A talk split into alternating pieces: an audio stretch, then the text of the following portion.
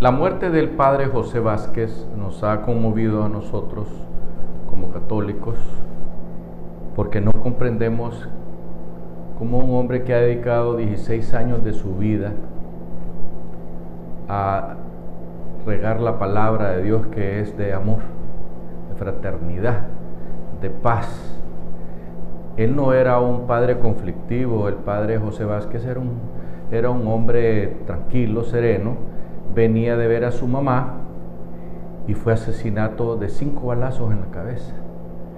No entendemos nosotros qué es lo que está pasando eh, y no vamos a decir que es culpa de este régimen porque acaba de entrar, no.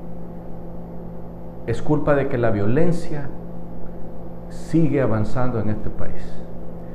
Es culpa de que las estrategias no han estado funcionando.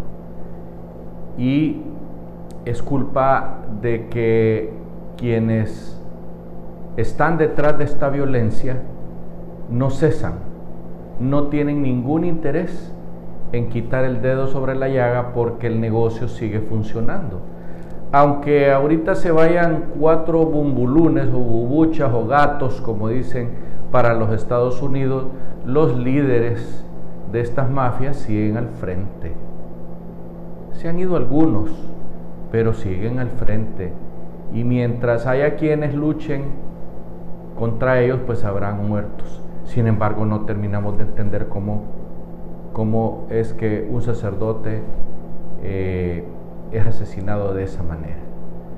Francamente, nos sentimos aturdidos por la muerte del padre José Vázquez, porque estamos entrando ya en una situación de pérdida de conciencia y de amor hacia el prójimo, ya no, se respeta a nadie, no se respeta eh, la investidura de las personas. Es terrible lo que está sucediendo en nuestro país y nos preocupa que esto vaya en, avance. Esperamos sinceramente que esos tres grupos de investigadores de la ATIC den eh, con quienes asesinaron al padre José Vázquez, porque si no sería un baldón más para la desgracia que vivimos los hondureños con la violencia que es cotidiana.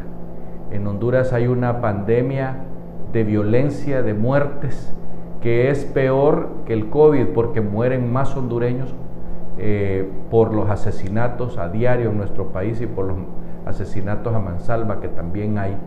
De manera que son más los muertos por esta situación que por el COVID o por el dengue, lo cual nos convierte en un país con una pandemia de seguridad. Hasta pronto.